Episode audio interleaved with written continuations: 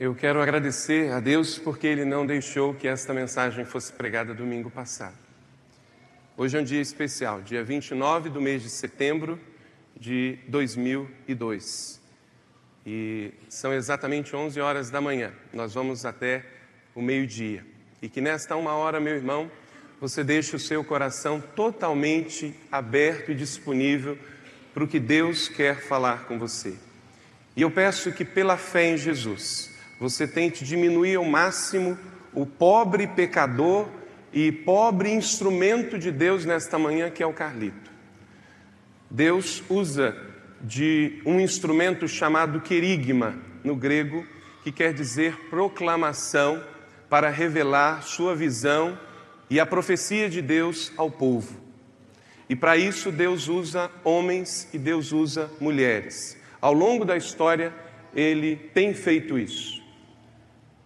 Então, que o Carlito diminua e que o Senhor seja glorificado. E que você ouça ao Senhor, porque eu sei que você teme ao Senhor. E que então o homem diminua, mas o Senhor desta igreja seja glorificado. E que você ouça o que ele tem a dizer através do seu servo. Como disse Samuel, fala, Senhor, porque o teu servo ouve. Meus irmãos, esta história ela está entrelaçada com a minha vida e com a vida da igreja. E a vida desta igreja entrelaçada com a nossa vida. É uma história só. Esta igreja foi organizada em 1942. Em 1942, meus irmãos, esta cidade ela quase não existia no mapa. Ninguém ouvia falar de São José dos Campos em 1942. Era quase uma vila. Para se chegar de São Paulo aqui era uma viagem. Mas pioneiros pela fé de São Paulo abriram aqui a segunda igreja batista no Vale do Paraíba. E até 1990, isto é, 48 anos depois de organização desta igreja, esta igreja nunca teve mais do que 400 membros. Foram 48 anos com um trabalho plantando outras igrejas, um tempo de difícil, onde o evangelho era ainda mais difícil de ser penetrado. As portas das rádios quase todas eram fechadas, de TV nem se fala. Os cristãos tinham muito menos recursos e a igreja foi plantada e tantas dificuldades. Mas irmãos, Deus tinha um plano também para esta cidade. E em 1950, tudo muda nessa cidade. Abre-se a Dutra, vem para cá o CTA, vem para cá as grandes indústrias multinacionais do mundo inteiro. E hoje, esta cidade é uma das mais importantes do nosso país.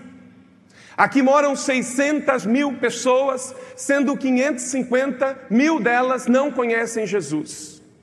O PIB do Vale do Paraíba equivale ao do Uruguai e ao do Líbano. A renda per capita desta cidade é mais do que o dobro do que da nacional.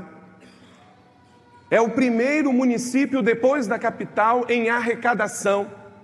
São 17 bilhões todos os anos. Meus amados irmãos, Deus tinha um plano para esta cidade. Hoje, esta cidade está recebendo, inclusive, estrangeiros de várias partes do país. E Deus também escolheu aqui uma igreja. E Ele passou por aqui através de muitos pastores que deram o seu sangue, fizeram a sua parte aqui, muitos. Mas em 1992, Deus trouxe um pastor para cá, pastor Reginaldo Crukles. Esse pastor Deus usou de uma forma tremenda que abriu a visão da igreja para muitas coisas. Usou, muitas vezes foi também mal compreendido e mal interpretado. Deus usou poderosamente. Nem eu entendia, nem muitos de vocês. Mas na presciência de Deus e na onisciência de Deus o fez. E muitas coisas que nós estamos vivendo hoje começou em 1992. Pois bem, mas Deus tinha um ministério curto para ele aqui. Foram sete anos e ele comprou muitas brigas. Eu cheguei aqui em 1997. Meus amados irmãos, cheguei aqui diante de uma situação que se eu soubesse lá no Rio Grande do Sul, covarde como sou, não teria vindo. Não teria vindo. Mas Deus, na sua presciência, não falou para mim nem para minha esposa. Eu não tinha noção dos desafios que se passavam em São José dos Campos. Quando aqui cheguei, pois bem, depois de dois meses de oração em São José dos, em Juí, Deus mandou, eu tinha que vir, não tinha como voltar mais atrás.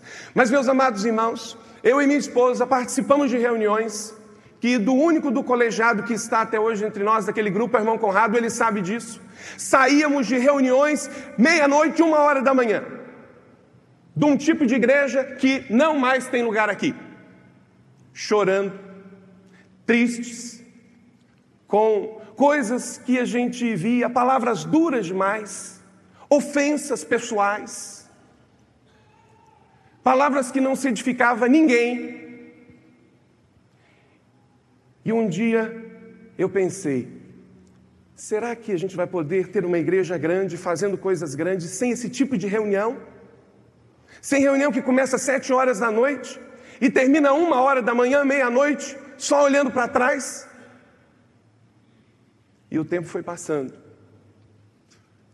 Quando a gente menos esperava, quando já o Sidney estava conosco, eu estava muito mais afinado com a visão do pastor Reginaldo.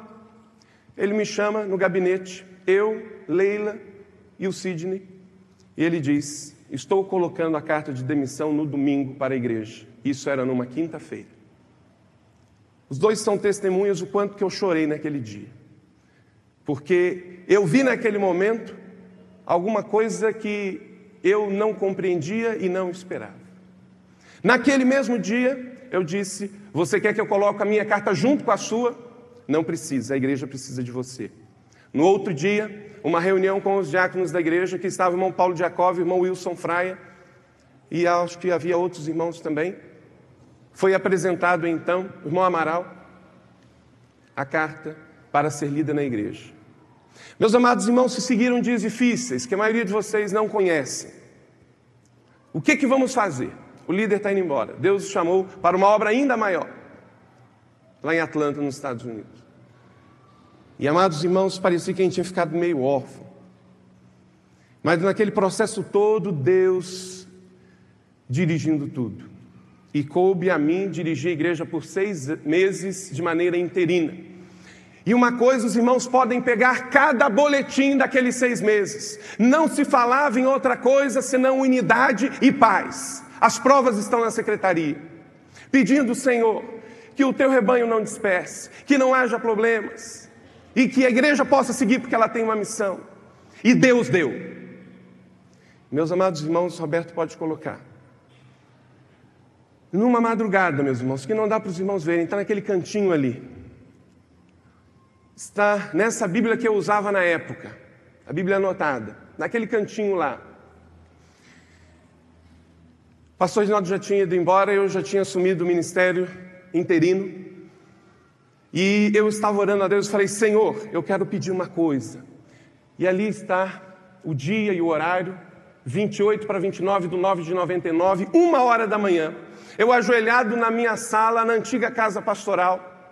Senhor, não deixe que este convite venha porque senão ele pode vir e eu, como homem, errar e aceitar. Se ele não vier, para que esta igreja tenha prosperidade e paz. Eu não quero ser pastor desta igreja para ter um ministério medíocre.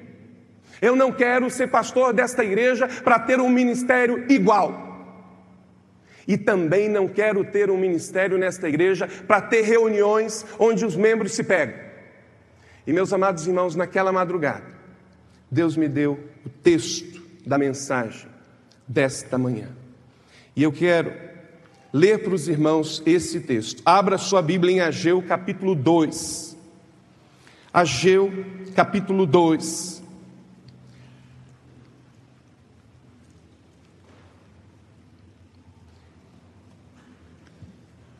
Eu vou ler duas vezes, porque primeiro eu vou ler no texto que Deus me deu a primeira vez. E meus irmãos, eu orava. Eu dizia, Senhor, não deixe, se for para essa igreja ficar marcando passo nessa cidade, a cidade cresceu. A cidade está explodindo. O Brasil olha para esta cidade. E meus irmãos, o texto diz, Ageu 2, capítulo 4. E outra coisa, meus amados irmãos, que eu louvo a Deus, porque Ele não deixou que essa mensagem fosse pregada no domingo passado. Olha como que eu não sou nada, olha como eu sou cristão nesta manhã. E quantas vidas eu estou vendo aqui que tem a história marcada com essa história e que precisavam estar aqui nesta manhã. O nosso colegiado ministerial, o pastor Ricardo estava dando um curso no interior de São Paulo, o irmão Conrado um curso em Niterói, e precisavam estar aqui nesta manhã. E outra coisa, meus irmãos, hoje faz três anos, hoje, nem ontem, nem amanhã, hoje. Eu sou só ser humano. Deus é Senhor da história. Vamos ler o texto. Volte sua atenção para aí. Ora, pois, ser forte, Zorobabel, diz o Senhor, e ser forte, Josué, filho de Zosadac, o sumo sacerdote. E tu, todo o povo da terra, ser forte, diz o Senhor, e trabalhai, porque eu sou convosco, diz o Senhor dos exércitos. Segundo a palavra da aliança que fiz convosco, quando saístes do Egito, o meu espírito habita no meio de vós. O meu espírito habita no meio de vós, não temais. Pois assim diz o Senhor dos Exércitos: ainda uma vez, dentro em pouco, farei abalar o céu, a terra, o mar e a terra seca, referência ao Espírito Santo de Deus. Farei abalar todas as nações, coisas preciosas de todas as nações virão, e encherei de glória esta casa, diz o Senhor dos Exércitos. Minha é a prata, meu é o ouro, diz o Senhor dos Exércitos. E meus amados irmãos, e quando eu li o verso de número 9, uma paz inundou meu coração, porque era isso que eu pedia a Deus, e Deus me respondeu. Ele disse: A glória desta última casa será maior do que a primeira, diz o Senhor dos Exércitos, e neste lugar darei paz, diz o Senhor dos Exércitos. Meus irmãos, naquela madrugada de 1999, eu nunca diria que nós iríamos sair daquele lugar na Euclides Miragaia. Eu nunca pensaria que teria um ministério com os irmãos que estivesse impactando o país. Eu estou com cinco livros pedidos para escrever, não dou conta.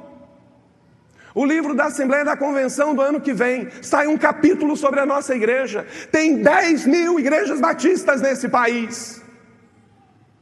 Isso tudo para a glória de Deus. Como eu disse, o Carlito enterra aqui e o Senhor seja glorificado. Meus amados irmãos, isso tudo no propósito de Deus. Deus deu. Vamos ler na tradução que temos usado hoje.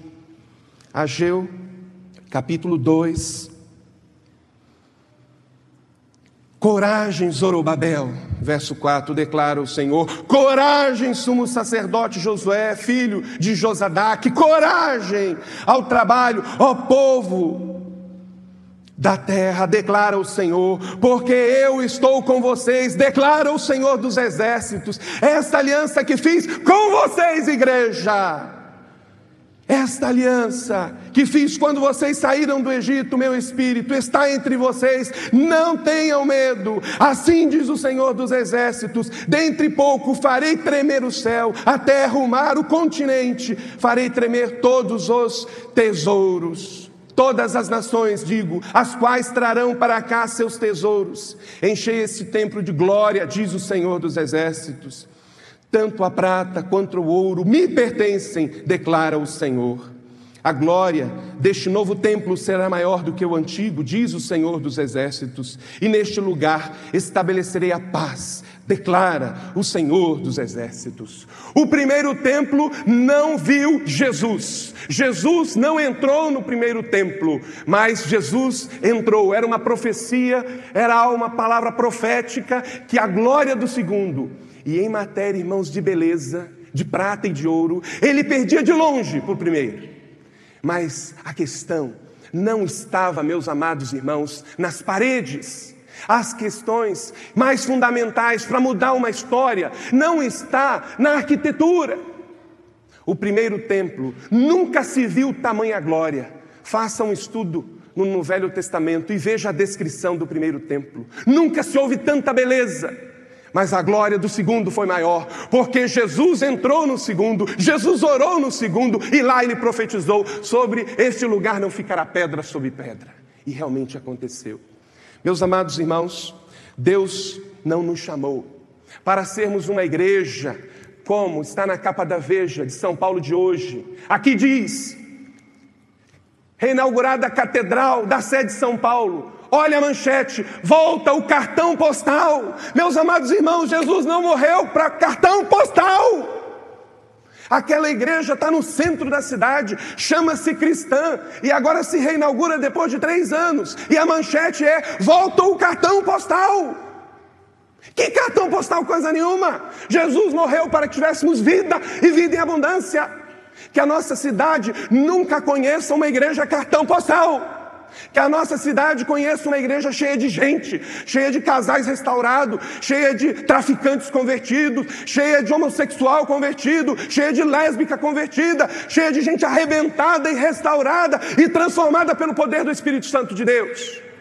Uma igreja de gente viva e não um prédio de gente morta um lugar de pessoas onde já morreram e não sabem, porque adoram um Deus morto. O que, que adianta os pícolos das catedrais, se o Cristo está crucificado nela? Aqui não tem catedral, tem um galpão reformado, mas Deus tem feito maravilhas neste lugar. Ontem à noite, a irmã Antonieta e mais um grupo aqui estávamos celebrando a Deus, num culto, que membros dessa igreja saem daqui e não têm vergonha de viver a fé dentro de um hospital. E lá estávamos uma casa cheia de gente, que era incrédula, idólatra, espírita, e ali todos aceitaram Jesus ontem à noite.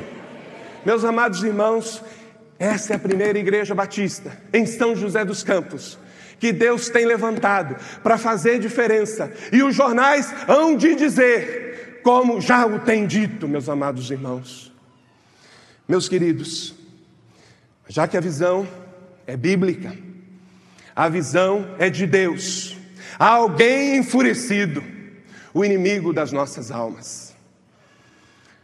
Aí me chega, amados irmãos, na semana em que Deus pede para que eu pregasse este sermão. O sermão está guardado há três anos no meu coração. Nunca, em três anos, desde que Deus me deu esse púlpito, ouviu falar que Deus me deu esse sermão em Ageu, capítulo 2, versos de 4 a 9. Deus nos presenteia com este livro, meus amados irmãos, que eu peço que toda esta igreja leia. Nós não temos hoje, mas domingo que vem nós vamos ter aqui, ao preço de custo, para que toda a igreja possa ter. Bill Hybels, Liderança Corajosa.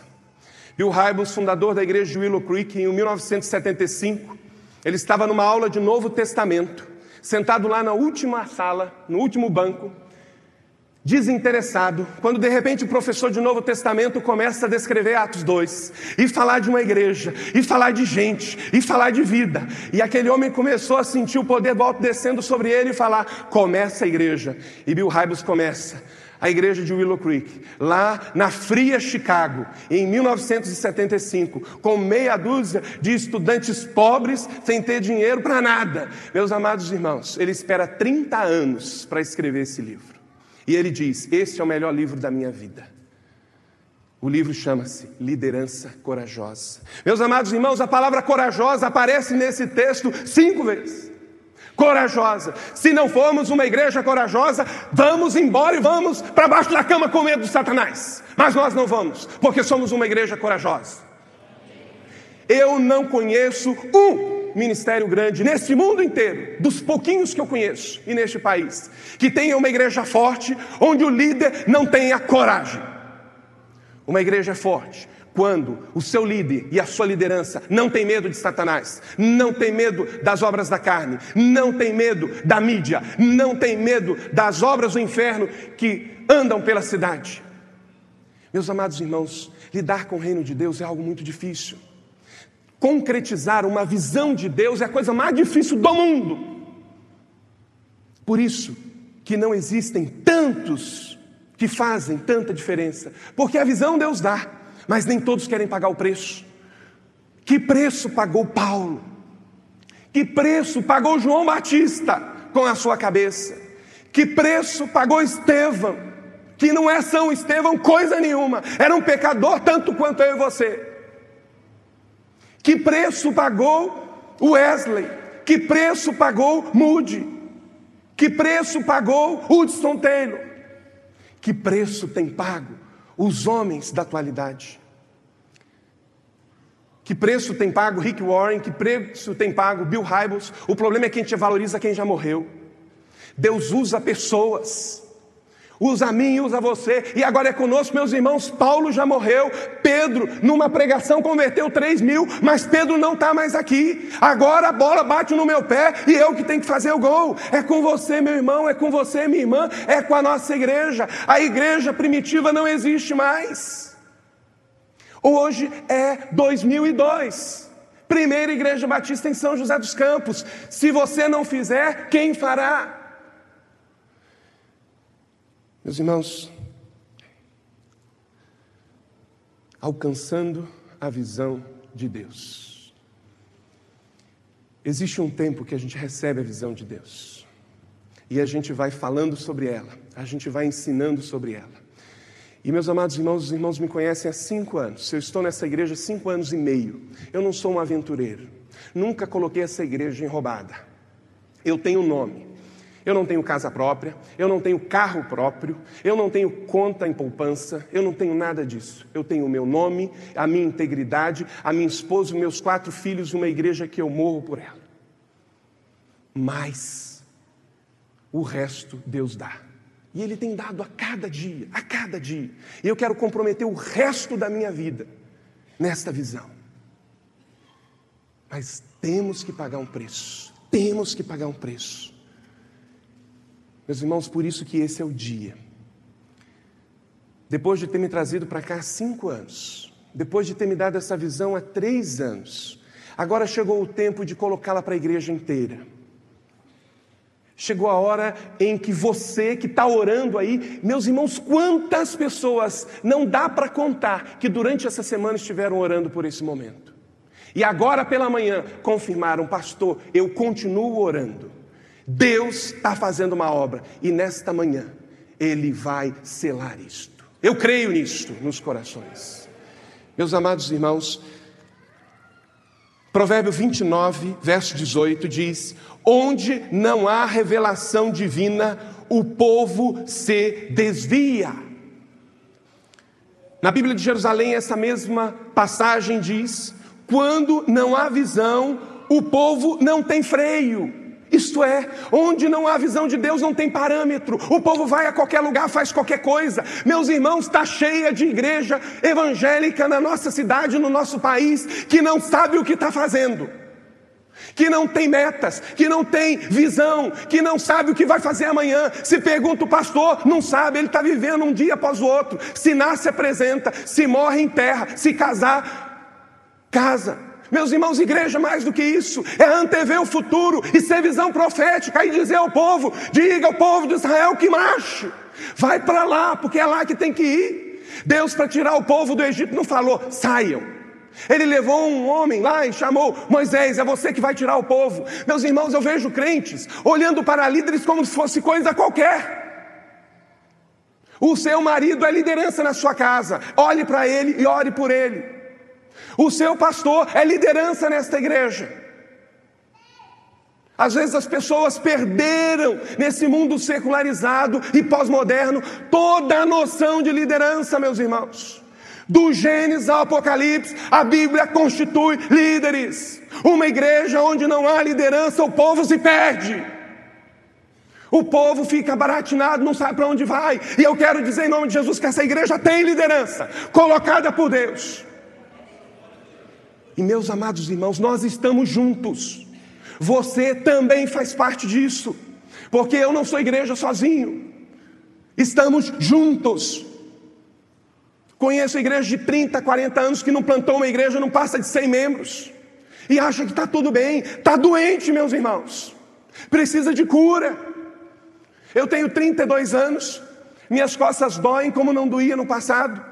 Tem igreja com 100 anos que não tem doença nenhuma. Qual organismo vivo que tem 100 anos que não tem algum tipo de enfermidade? Esses dias, conversando com um colega que pastoreia uma igreja, ele me disse: Carlito, estou trabalhando futuramente plantar a igreja com propósito, mas primeiro eu detectei, Deus me mostrou que a minha igreja tem duas doenças. A minha igreja tem a doença da avareza e tem a doença da maledicência. E eu preciso primeiro curar esta enfermidade, para depois então plantar os princípios. Vemos igrejas com 100 anos que não tem doença nenhuma. Cada irmão aqui que tem mais de 50, 60 anos tem alguma dorzinha. É normal, nós somos seres vivos, não somos pessoas sobrenaturais. Uma igreja, com o passar dos anos, ela começa a ter doenças, vícios, problemas, que Deus mostra ao líder e precisa ser curado, precisa ser tratado. E você, meu irmão, a cada dia precisa pedir a Deus, Senhor, mostre as minhas enfermidades, mostre os meus problemas, para que eu seja uma igreja saudável. Bill Hybels diz uma frase que guardei no meu coração já pensava como ele, mas não havia sistematizado a frase como ele. A igreja local é a esperança do mundo. Deus tem usado esse homem para levantar uma voz profética. Dois dias depois que as torres do World Trade Center vieram abaixo, este homem estava andando pelos escombros e ele só conseguia ver isto. A igreja é a esperança do mundo. Vamos dizer juntos? A igreja é a esperança do mundo. Jesus é a esperança do mundo. Meu irmão, quem inventou a igreja? Jesus. Claro que Jesus é a esperança do mundo, mas a igreja que Jesus viabiliza as mãos de Jesus, viabiliza os pés de Jesus, viabiliza o coração de Jesus aqui entre nós. Esta comunidade não está vendo Jesus, mas está vendo a primeira igreja batista em São José dos Campos. Se nós errarmos, Jesus erra aqui. Se nós acertarmos, Jesus acerta aqui. Porque a igreja está vendo quem personificado. Jesus disse isso. Vocês são o meu. Vamos dizer em coro. A igreja é o que Jesus? O corpo de Jesus. Foi Jesus quem disse isso. Por isso, igreja, nós somos a esperança do mundo. Nós somos a esperança de São José dos Campos. A visão de Deus, meus irmãos, nós temos muitas evidências disso. Deus deu a visão. Eu estou como líder dos irmãos dizendo, meus irmãos, a visão é de Deus. E qual é? Pode colocar aí, Roberto. A visão, meus irmãos, é esta. Meus irmãos, nós só não colocamos ganhar São José dos Campos para Cristo, porque poderíamos ser mal compreendidos com algumas pessoas que iriam achar que o nosso compromisso não é com Peru, Angola, Venezuela, Egito. Então englobamos tudo em pessoas. Mas nós temos um compromisso com esta cidade. Nós temos um compromisso com o estado de São Paulo. Nós temos um compromisso com o Brasil. E nós temos um compromisso até os confins da terra. Por isso, a missão, que, a visão que Deus deu para mim, dá para esta igreja, é ganhar pessoas para Jesus. E vamos fazer isso até o último momento, enquanto for pastor desta igreja, em nome de Jesus. Vamos dizer junto nossa visão? Ganhar pessoas para Jesus. Mais uma vez, ganhar pessoas para Jesus. Meus irmãos, isto é a coisa mais importante. Não tem nada mais importante do que isso. É isso que vai fazer diferença. Essa foi a tônica do nosso louvale. O pastor Ari, ungido na unção de Deus, disse aqui: vão, porque essa é a nossa missão. Quero passar um filme para vocês que personifica um pouquinho isso. Preste atenção nisso, meus irmãos. Ganhar pessoas para Jesus não é fácil. Porque essas pessoas, elas estão, não nas outras igrejas evangélicas, reafirmo o compromisso aqui, não queremos crescer com membros de outras igrejas evangélicas. Nós temos um lago de pesca com 550 mil pessoas que não conhecem Jesus. Lá é o nosso lago de pesca. Pescar lá é fácil. Nós queremos ganhar pessoas para Jesus que estão no lago, que estão no fogo, que estão no enxofre, que estão nas drogas, que estão na prostituição. Apaguem as luzes do tempo, por favor. Todas. Esse filme é um trecho de um filme de Hollywood de um homem que tem falado muito à humanidade, Steven Spielberg. Ele fez um filme sobre o Holocausto. E a figura central é um homem chamado Schindler. Este homem.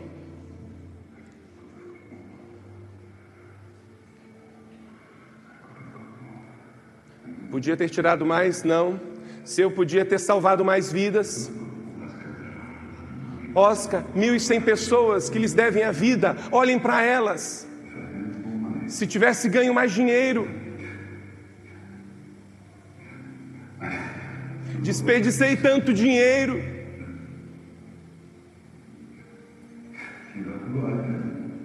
Não tem nem ideia, se soubesse. Gerações inteiras vão viver graças ao que você fez, Oscar Schindler. Não fiz o bastante, fez muito.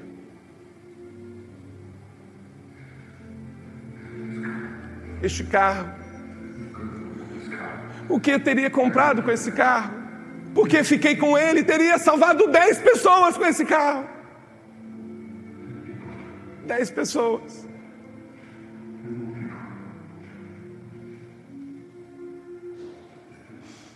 Este broche, duas pessoas. É de ouro, seriam duas pessoas. Daria duas pessoas por ele. Mais uma. Mais uma pessoa. Uma.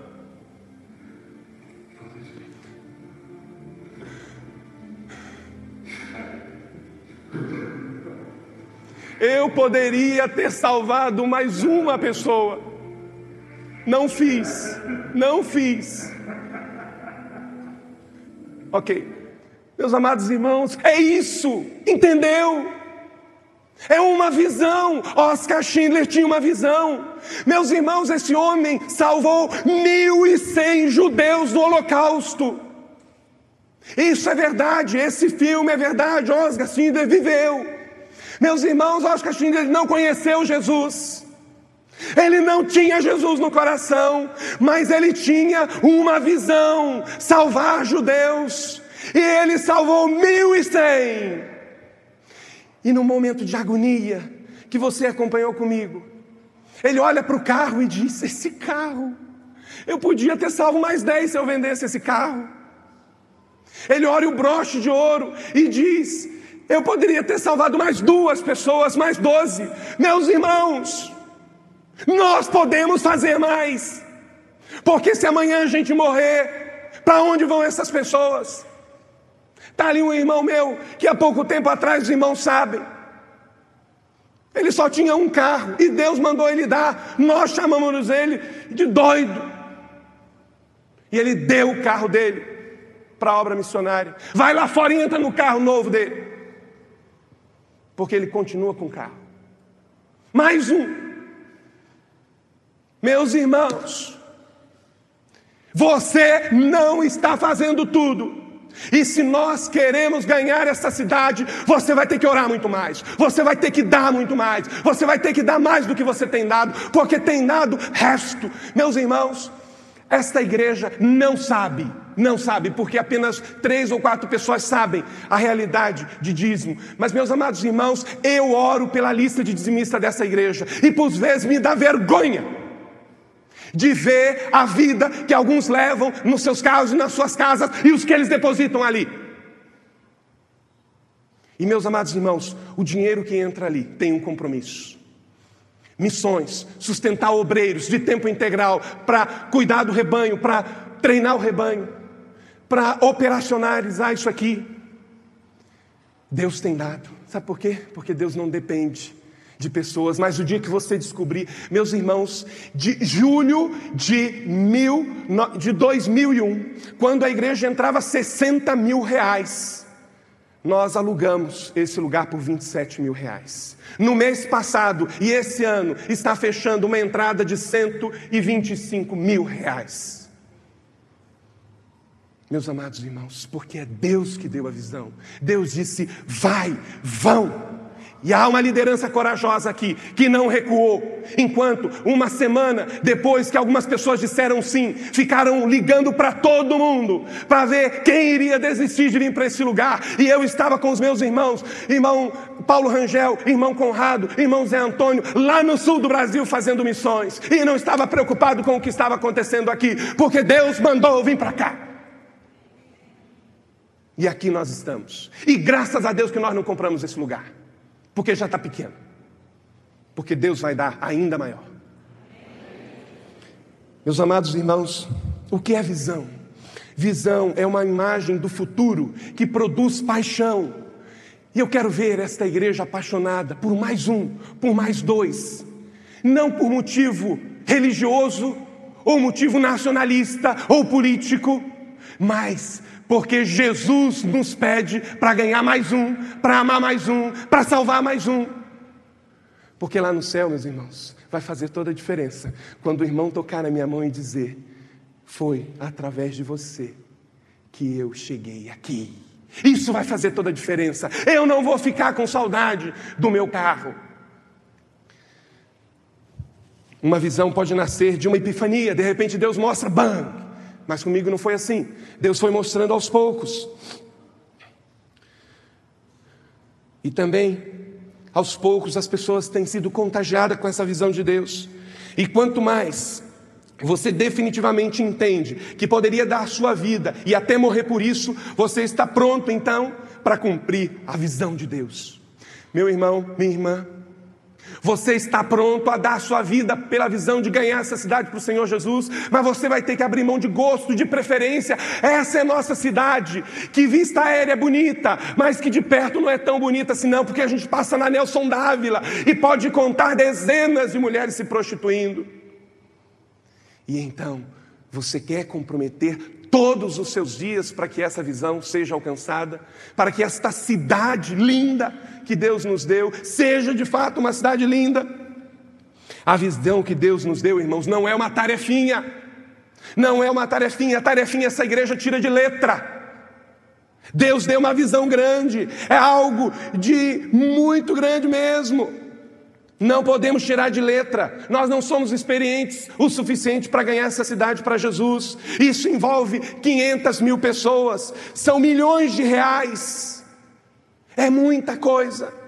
É uma missão de alto risco. Satanás está enfurecido. Meus irmãos, nós contamos 15 pessoas nos últimos meses com problemas sérios. Tem pessoas passando problemas, estão caindo em cilada de Satanás sérias gente dando brechas sérias para Satanás, membro da igreja caindo em pecado por coisa boba. Cuidado, porque essa igreja está comprometida com uma visão de ganhar uma cidade, e Satanás está enfurecido com isso. E ele vai tentar atacar minha vida, me cubram de oração. Ele vai tentar atacar minha esposa e meus filhos, nos cubram de oração, pelo amor de Deus. E a você também, a sua família, não vai dormir sem pôr a mão sobre os seus filhos e orar por ele. Hoje, minhas, meus irmãos, qualquer coisa inferior a esta visão é desmotivante para mim. Qualquer coisa menor do que isso é desmotivante para mim. É ganhar essa cidade, é tudo ou nada.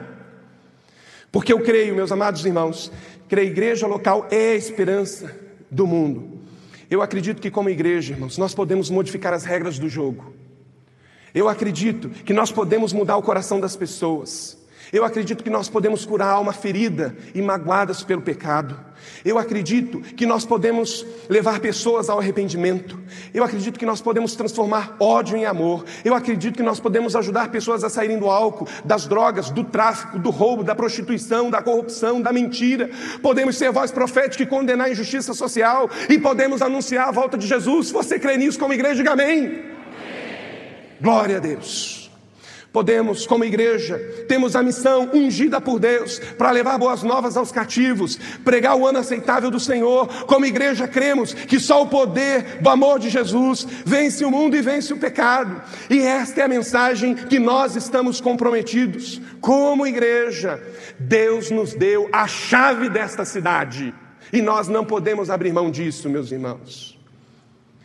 Queridos, se a igreja funciona bem, nada se compara a ela. Ela é divina, é uma instituição redentora.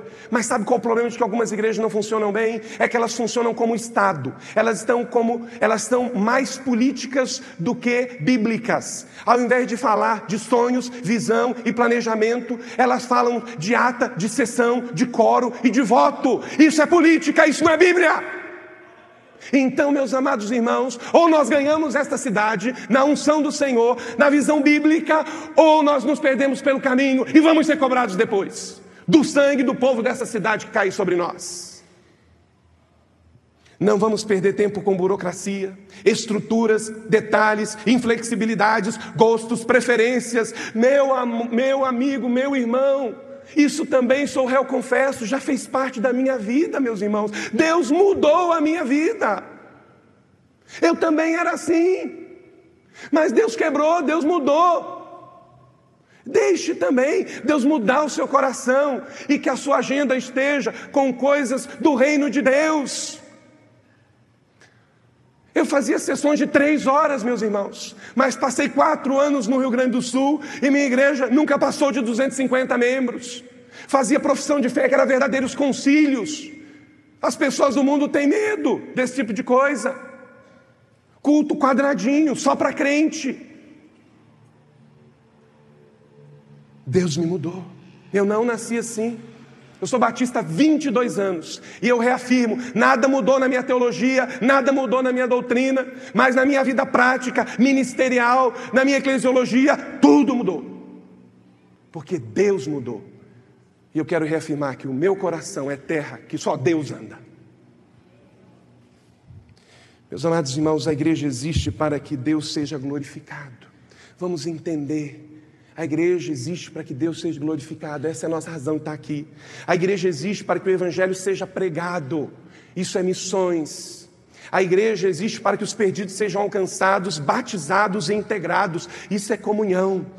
A igreja existe para que os crentes sejam equipados, isso é discipulado. A igreja existe para que as pessoas sejam atendidas em suas necessidades, isso é serviço. A nossa igreja tem um compromisso com esses princípios: ganhar a nossa cidade para o Senhor Jesus, através de adoração, missões, comunhão, discipulado e serviço, não pelas preferências pessoais do pastor Calito, não pelos gostos preferenciais de membros da igreja, mas pelos princípios eternos da palavra de Deus. Nossos princípios não podem mudar porque eles são bíblicos. O que pode podem mudar é a nossa eclesiologia, a nossa metodologia, nossa didática. Isso sim vai estar em constante mutação, porque o homem muda.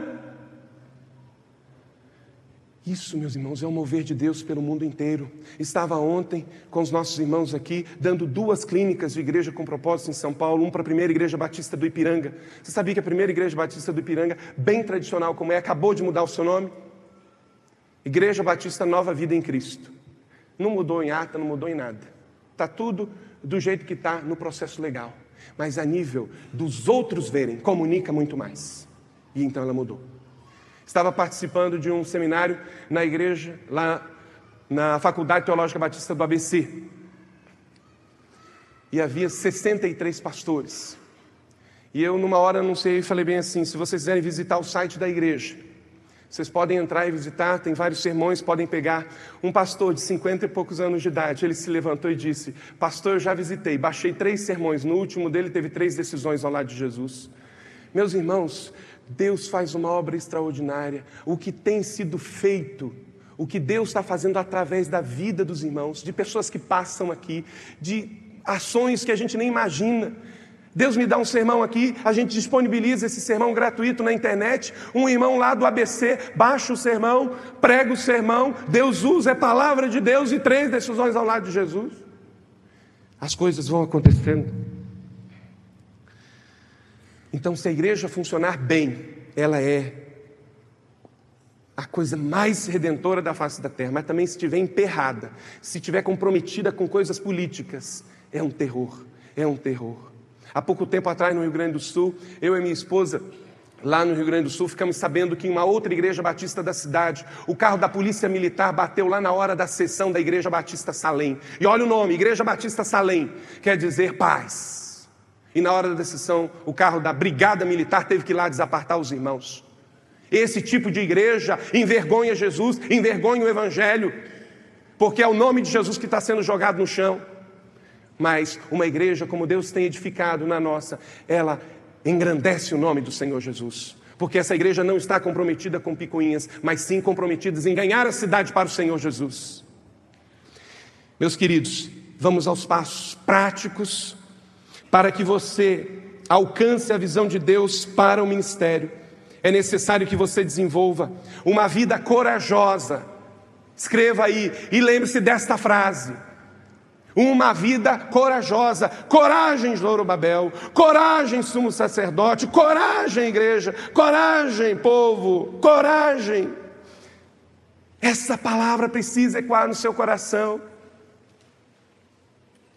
Quando aquele homem falava com Oscar Schindler, Schindler, mas você precisa de ver o efeito dessas 1.100 pessoas, o que você fez, ele não importa, o importa é o que podia ter ganho mais 10 e mais 2.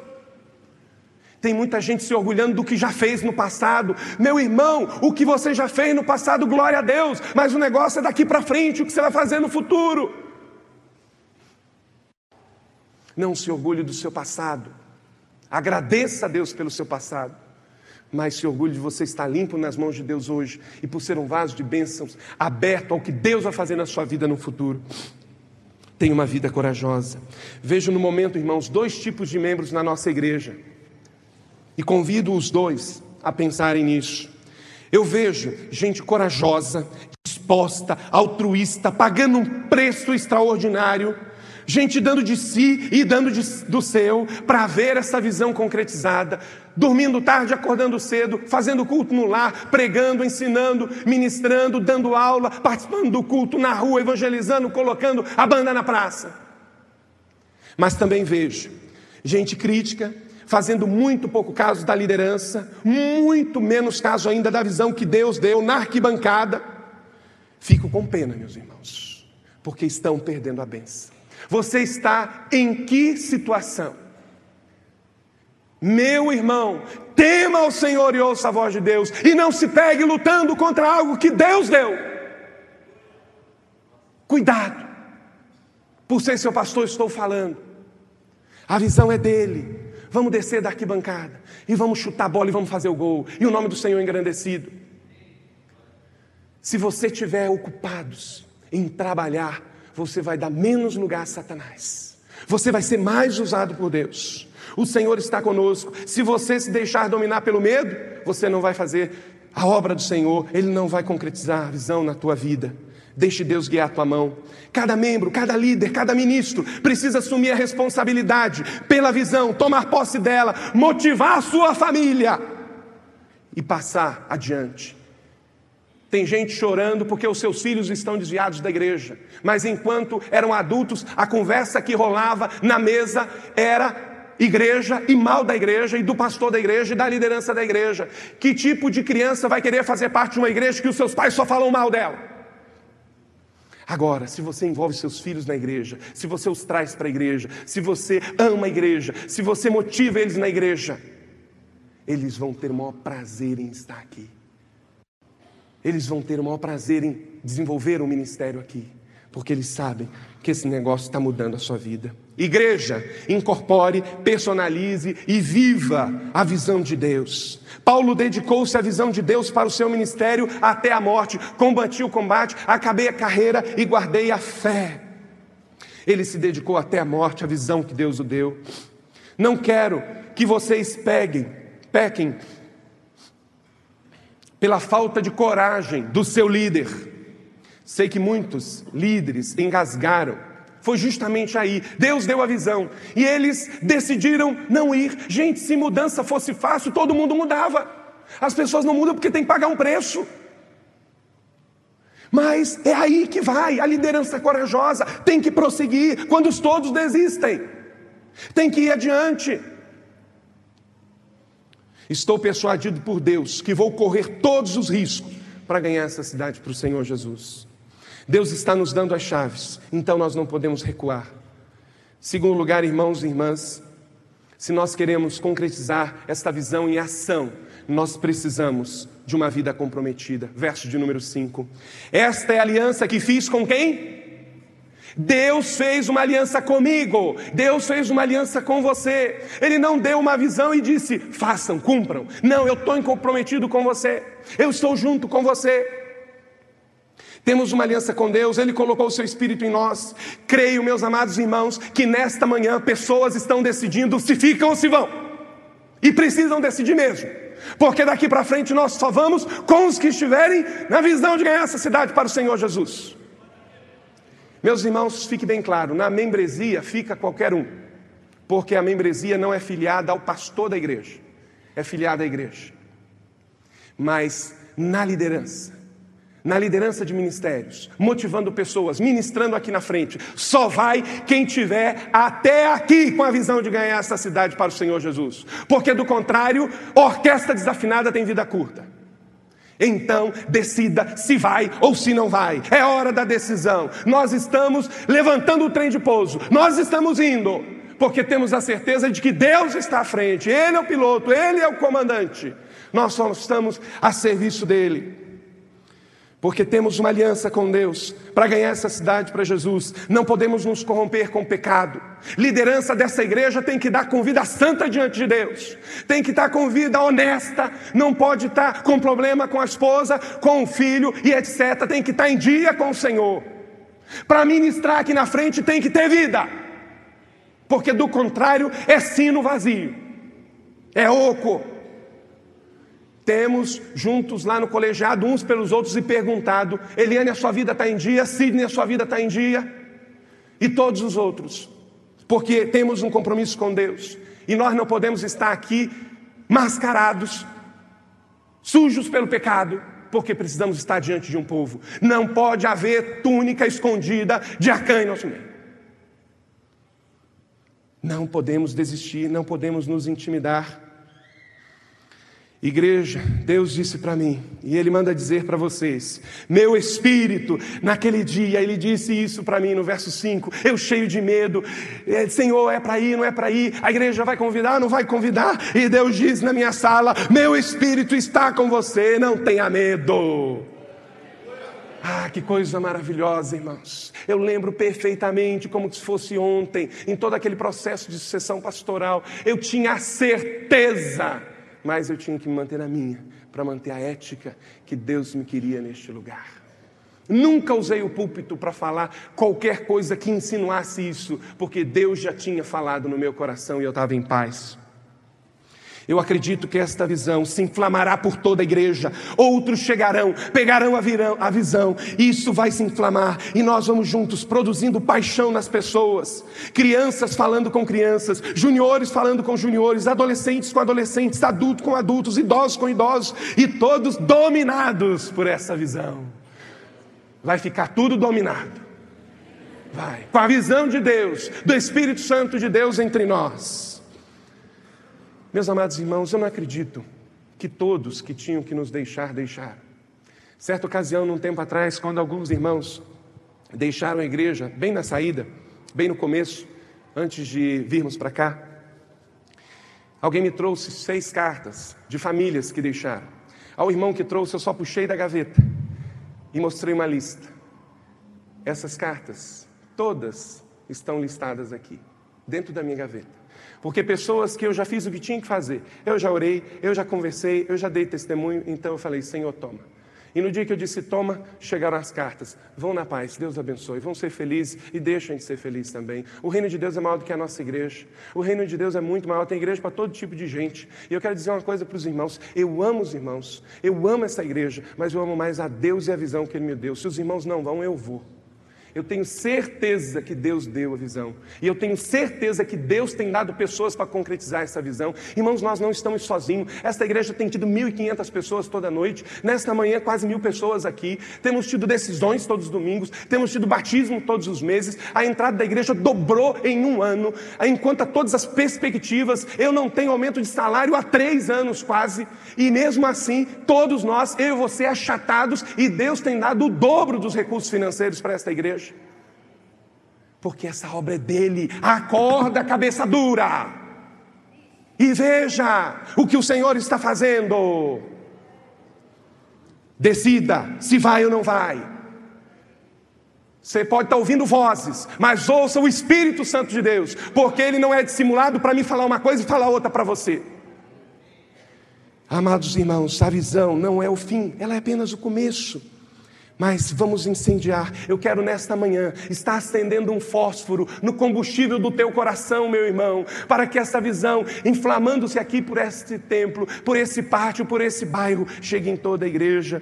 Tenham visões ministeriais, meus irmãos, visões que honrem a Deus, que envolvam outras pessoas em torno de si, que estabeleçam metas, que resolvam problemas com garra, que vivam a mutualidade cristã no cuidando uns dos outros. Levantem, meus irmãos, recursos, recursos para concretizar os sonhos e visões de Deus. Vão ter visões, visões conectadas à visão de ganhar a cidade para o Senhor Jesus, alinhavada aos cinco propósitos, e o céu é o limite para todos os ministérios que Deus pode nos dar 30, 40, 50, 100 ministérios inéditos que a gente nunca teve aqui entre nós. Terceiro lugar, meus irmãos, uma vida ousada. Verso 6: Assim diz o Senhor dos Exércitos: Dentro em pouco tempo farei tremer o céu e o mar, até o continente. Aqui temos uma referência direta à expiação de Cristo na cruz, na obra consumadora da redenção.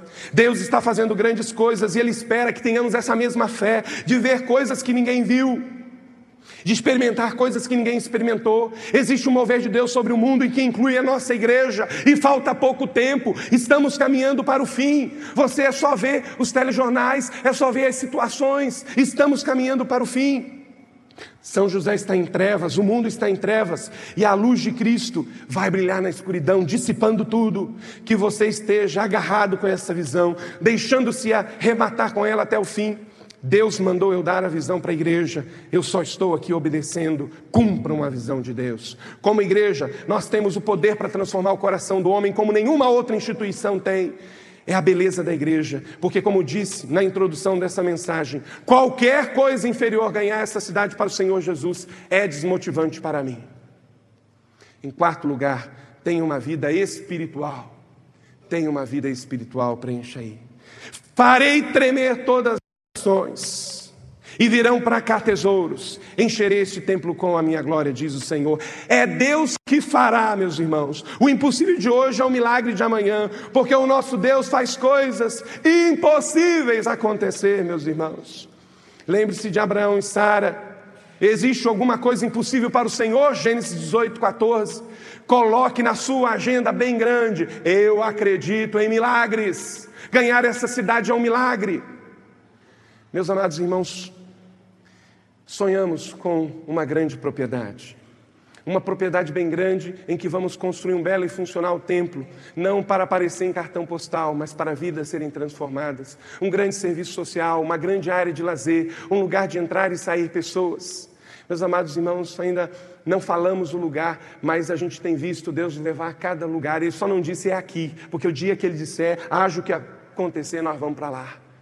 Meus amados irmãos, esses dias fomos olhar uma área de 300 mil metros quadrados nessa cidade. A gente chegou, viu aquele negócio planinho, a gente já viu até o templo lá, aquele negócio coisa extraordinária. Eu não sei onde, meus irmãos, eu não sei quando, mas se em quatro anos, como nós assinamos esse contrato aqui, em um ano, esse lugar já é pequeno, Deus vai fazer coisas extraordinárias e Ele vai dar um lugar grande para motivar cada vez mais o povo, para trazer gente, impactar essa cidade e ser referência no Brasil e no mundo. Deus tem levantado algumas igrejas com essa visão.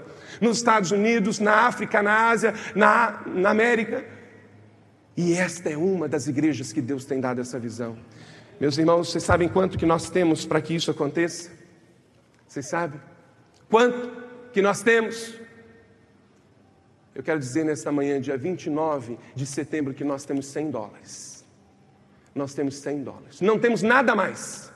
E esses 100 dólares, irmãs, me foi entregue numa visita no lar. Uma irmã que no nosso processo de mudança ela tinha muitas dificuldades.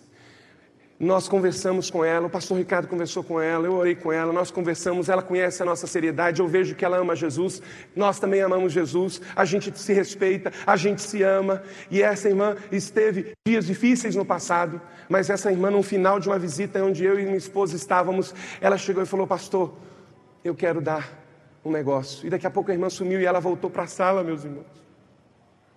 Essa irmã pegou.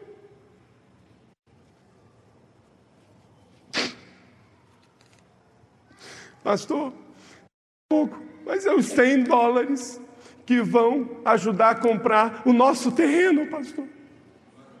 Meus irmãos, isso é acreditar numa visão que olhos não viram, mas é crer no impossível. Nós não vamos comprar um terreno tão grande de 10 milhões de reais com 100 dólares, mas precisa haver os 100 dólares. É mais um, são mais dois, são mais dez. De uma pessoa que estava triste, mas ela viu a seriedade, ela ama Jesus, deixou trabalhar o coração dela. E aqui está os 100 dólares. Silvio, pega esses 100 dólares, guarda no cofre. Não vamos trocar esse dinheiro.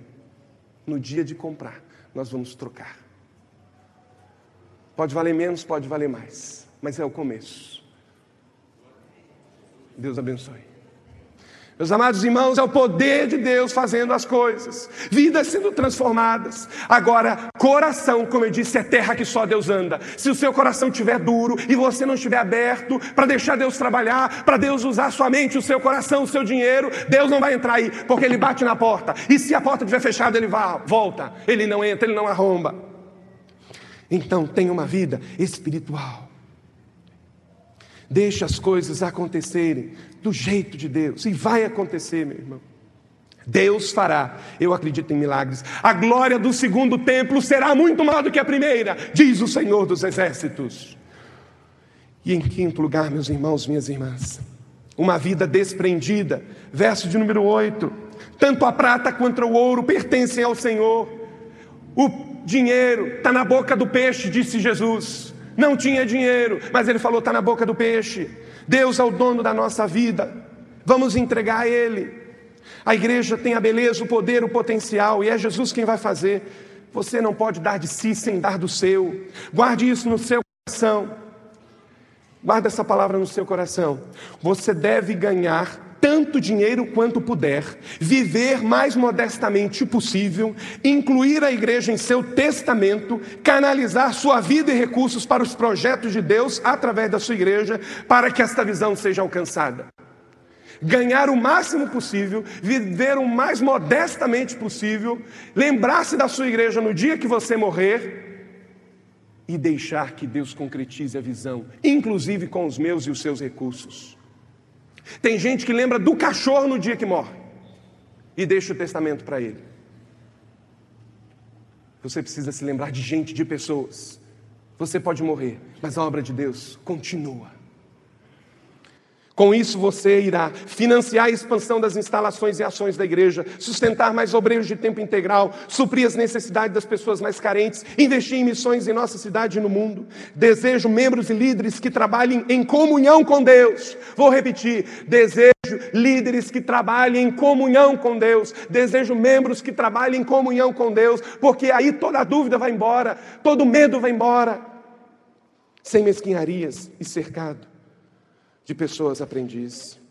Gente aprendiz, gente aberto. Onde você está investindo, meu irmão? Onde você está investindo? Em coisas de cima ou em coisas da terra? E em sexto e último lugar, para concretizarmos esta visão e ganharmos a cidade para o Senhor Jesus, você precisa ter uma vida convicta. Verso 9, a última parte da revelação de Deus. A glória deste templo será maior do que a do antigo, diz o Senhor dos Exércitos e neste lugar estabeleceria a paz. Meus amados irmãos, eu venho para essa igreja com prazer. Eu não venho para cá porque eu sou um profissional da fé, que eu sou pastor, não. Eu venho para cá com prazer na quarta-feira. Eu prego aqui na quarta-feira como se esse tempo tivesse lotado. Eu prego num culto no lar, como estivesse falando aqui para tantas pessoas. Me sinto à vontade. Venho para cá com a roupa que eu quero. Eu venho para cá com a minha vida diante de Deus. Eu levanto a mão, eu choro, eu digo amém, eu grito aleluia, eu beijo irmãos, eu abraço meninos, meninas, meus irmãos. É, todos somos uma família só. E eu tenho prazer de vir para cá. Eu venho para cá trabalhar. Os meus irmãos que estão cercados comigo sabem da minha vida. A minha esposa que está há 13 anos sabe.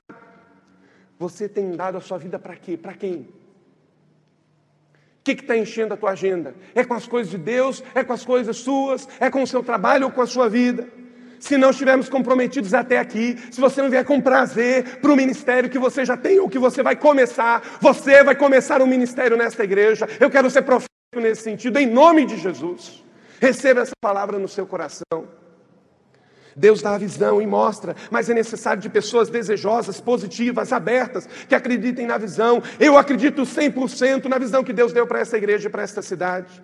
Uma glória só um tempo de paz. Meus irmãos, tem mais de ano que eu não sei o que é participar de uma reunião desgastante nesta igreja. Tem mais de ano, eu não lembro a última que foi. Reuniões que a gente ora, que a gente canta, que a gente tem visões e sonhos. O nosso colegiado se reúne toda quarta-feira, de sete e meia até meio-dia e meio, para olhar para frente, porque não dá nem tempo para olhar para trás, para falar coisas de Deus, para ver coisas de Deus gente voluntária. Meus irmãos, a gente viaja por esse Brasil, as pessoas ficam impressionadas como tanta gente serve nesta igreja, do estacionamento ao restaurante.